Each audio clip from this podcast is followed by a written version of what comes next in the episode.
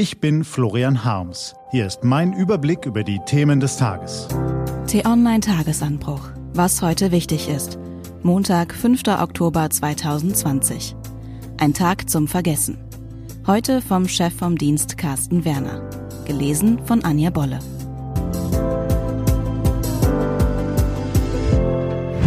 Was war?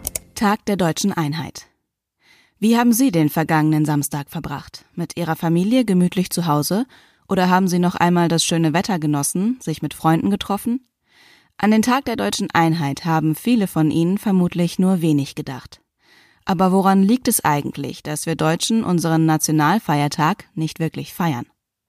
Abgesehen von einem Festakt in irgendeiner Landeshauptstadt, bei dem Politiker große Reden schwingen, gibt es nur wenig, was diesen Tag von anderen arbeitsfreien Tagen unterscheidet. Und dafür gibt es viele mögliche Gründe. Der Tag der Einheit erinnert an jenen Tag, an dem die Menschen und das Gebiet der DDR zu einem Teil der Bundesrepublik wurden. Es war ein geplanter, formaler Akt im Jahr 1990. Ihre Freiheit hatten sich die Ostdeutschen da schon längst erkämpft im Herbst 1989. Wenn Ostdeutsche auf die Wende zurückblicken, erinnern sie sich wohl vor allem an diese turbulente Zeit. Und die Wiedervereinigung war gerade für die Ostdeutschen keine reine Erfolgsgeschichte. Viele verbinden die ersten Jahre danach mit knallhartem Kapitalismus. Mit Betriebsschließungen, Massenentlassungen und Entwertung von als wertvoll geschätztem. Für Millionen Deutsche änderte sich plötzlich das gesamte Leben für die meisten Westdeutschen dagegen fast nichts an ihrem Alltag. Kein Wunder, dass es in der alten Bundesrepublik an Bewusstsein für diese geschichtsträchtige Zeit fehlt. Bis heute sind sich Ost und West in vielen Dingen fremd. Erstaunlich viele Westdeutsche waren noch nie im Osten. Vorurteile über vermeintlich naive Ossis und eingebildete Wessis bleiben verbreitet. Der 3. Oktober ist in Wahrheit ein verzichtbarer Feiertag. Wir verbinden ihn nicht mit großen Emotionen und positiven Gefühlen. Was Deutschland eigentlich braucht, ist Annäherung, Offenheit und Neugier. Wir müssen einander erleben und schätzen lernen. So wächst unser Land zusammen.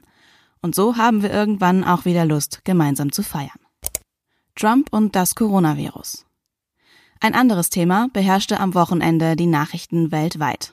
Donald Trump, der das Coronavirus erst als völlig harmlos bezeichnete, sich dann weigerte, wirkungsvolle Maßnahmen zu ergreifen und sich schließlich als Retter in der Pandemie feierte, liegt nun selbst infiziert im Krankenhaus.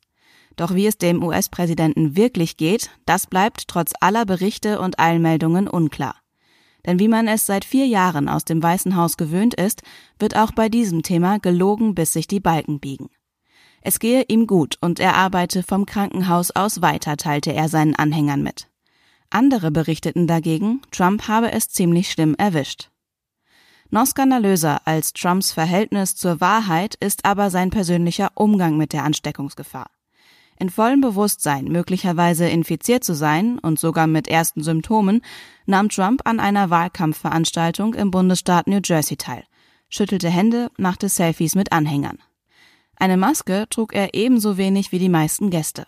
Wie viele von ihnen sich dabei angesteckt haben, wird sich in den nächsten Tagen zeigen. Trumps Umgang mit der Corona-Gefahr kann als Spiegelbild seiner gesamten Präsidentschaft gesehen werden.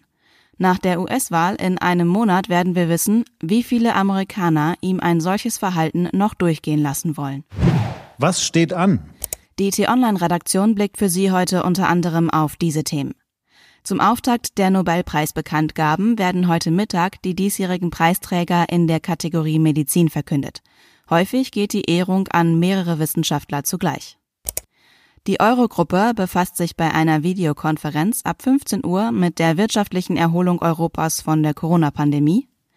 Und in den großen europäischen Fußballligen endet die Sommertransferperiode.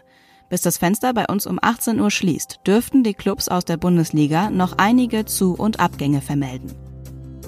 Das war der T-Online-Tagesanbruch vom 5. Oktober 2020.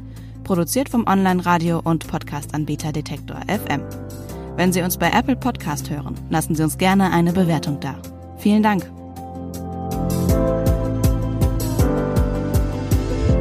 Ich wünsche Ihnen einen frohen Tag. Ihr Florian Harms.